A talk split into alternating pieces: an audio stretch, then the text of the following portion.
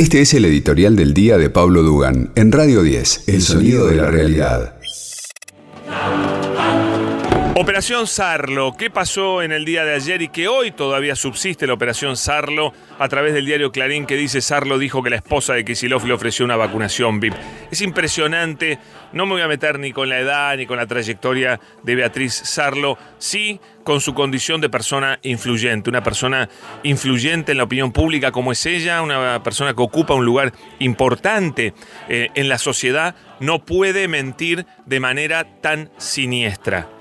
Y no me creo que Beatriz Arlo no sabe diferenciar eh, entre lo que pasa abajo de la mesa o lo que pasa arriba de la mesa. Porque hay un bolero que lo, que lo cuenta, ¿no? Un bolero de Armando Manzanero que lo cuenta como nadie. Lo que pasa por abajo de la mesa es lo trucho, es lo blue, es lo negro. Por abajo de la mesa te toco las rodillas y por arriba de la mesa no, no te toco nada, ¿no es cierto? Entonces, no hay que ser muy piola para darse cuenta que cuando uno dice que te ofrecieron algo por abajo de la mesa, te están ofreciendo algo ilegal. ¿Fue verdad eso? No. Fue una mentira nefasta. Una mentira nefasta, entiendo yo, motorizada por el ego de Beatriz Sarlo, por querer rapiñar un poquito de protagonismo, por hacerse la importante. Y yo digo, qué insegura que es Beatriz Sarlo, porque ella es importante. Es importante. Es una de las intelectuales más importantes vivas en el país pero la inseguridad te hace a veces querer tener un protagonismo y entonces, claro, contarle al público en TN además que alguien te ofreció por abajo de la mesa la vacuna genera repercusión. Claro que generó repercusión y me voy al audio 2 cuando ella dijo esto. Otro acuerdo que deberíamos tener es no condenar a través de los medios de comunicación y que los delitos los cometa Beatriz Arlo, Marcelo Bonelli o quien fuera, se juzguen. Por el momento ninguno. Me ofrecieron incluso la vacuna bajo, bajo la mesa y dije jamás. Prefiero morirme ahogada de COVID. Bueno, eh, me ofrecieron la vacuna por debajo de la mesa. Por supuesto que esto es recontrafalso. A ella le ofrecieron participar de una campaña pública. Una campaña pública a la vista de todo el mundo, donde famosos se iban a vacunar para contrarrestar las mentiras sobre la vacuna Sputnik B. Tan simple como eso. Ella contestó de una manera muy rara, muy rara, al editor, porque tampoco la contactó la mujer del gobernador, la contactó el editor por indicación o por pedido de la mujer del gobernador, porque ella quería sumar gente de la intelectualidad. Era obvio que iba a haber un deportista, iba a estar Moria Kazán también, que se hizo público. Entonces faltaba alguien eh, que representara a los intelectuales, si querés. Ella entendió todo mal, porque ella entendió que iba a ser un privilegio. Y la verdad es que no es un privilegio hacer una campaña de vacunación. ¿Saben quién hizo campaña de vacunación para los ignorantes que dicen que no sé si en Estados Unidos esto pasa o no pasa? Elvis Presley hizo una campaña de vacunación. ¿Quién hizo la vacunación en el Reino Unido? Anthony Hopkins y el otro actor eh, Michael Caine. Ellos fueron vacunados para que todos vean cómo se vacunaba la gente. Claro que los famosos hacen campañas de vacunación. ¿Por qué no lo iban a hacer aquí? ¿Por qué no lo iban a hacer aquí? Sobre todo que en ningún país del mundo se dijo que la vacuna era veneno. Entonces, con más razón, vos requerías de famosos. Pero claro, decir que pasó algo ilegal y no contar quién lo hizo, te pone en un, en un lugar complicado. Tal es así que hasta se lo dijeron en TN. En TN le dijeron, pero ¿cómo, cómo no contás? Es el audio 3, a ver. Te ofrecieron a vos porque sos Beatriz Arlo, se ofrecen abajo de, ¿entendés? Que es no lo sé. una conducta no lo sé. semi Sí sabía, mentirosa. No lo sé. sí sabía. Se dieron el detalle, si, incluso si te venís a tal dirección te la aplicamos. No, de ninguna manera fue una sugerencia vaga.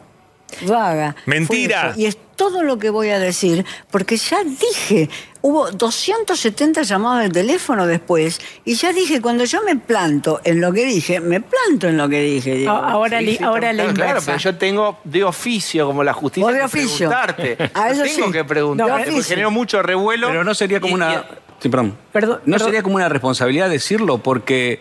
Claro. Las responsabilidades éticas que me corresponden juzgo yo su cumplimiento.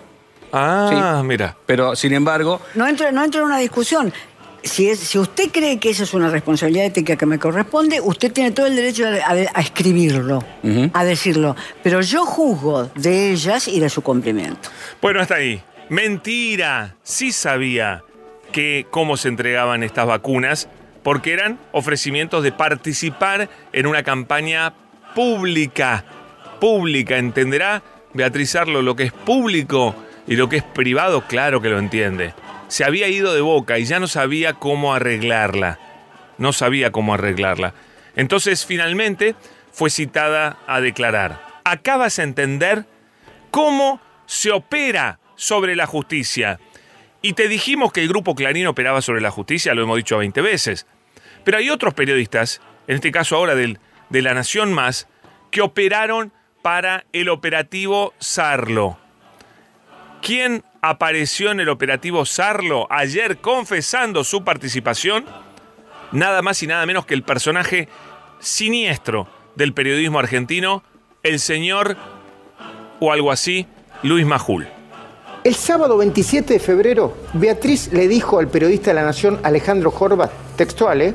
que solo revelaría públicamente quién le había dado la vacuna, de nuevo el concepto, por debajo de la mesa, si se lo preguntaba un fiscal.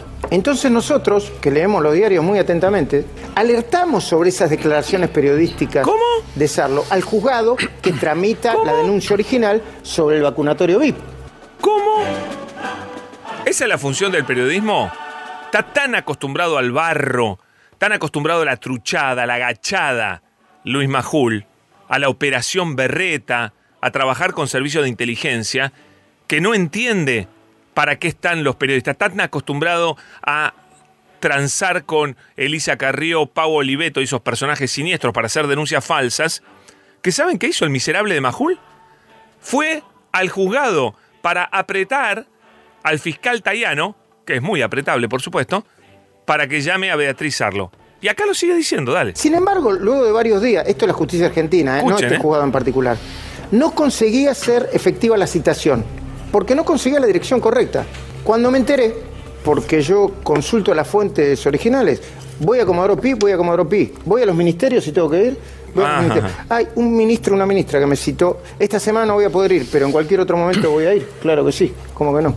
Y, le- y les advertí a la, a la gente del juzgado, a los oficiales de la justicia, que no la encontraban a Beatriz Arlo. Ya es además oficial notificador el, el botonazo este. Es oficial eh, o notificador.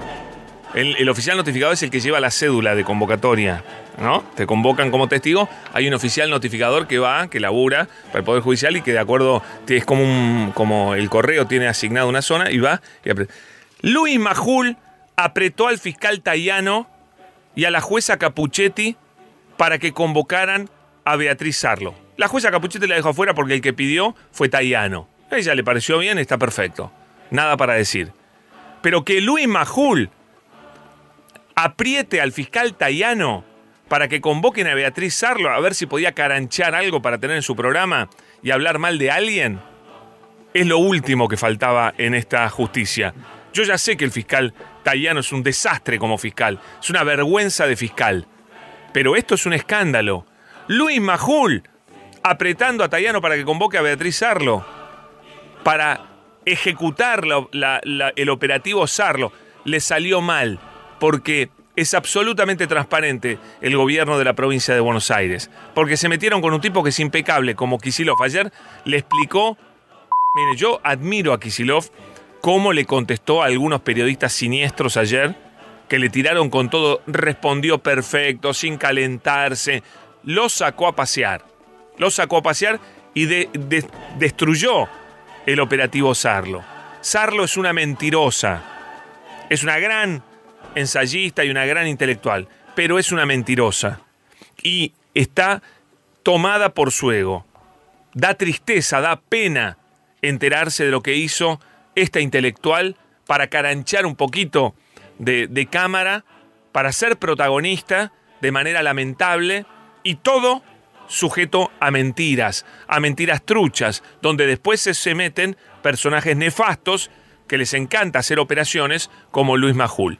Qué caradura, qué siniestro. Y por supuesto Clarín, hoy, continuando la mentira, que ya está totalmente desvirtuada. Le salió como el orto el operativo Sarlo, ¿eh? hay que decirlo. Este fue el editorial de Pablo Dugan. Descarga nuestra app y lleva a Radio 10 a todos lados. El sonido de la realidad.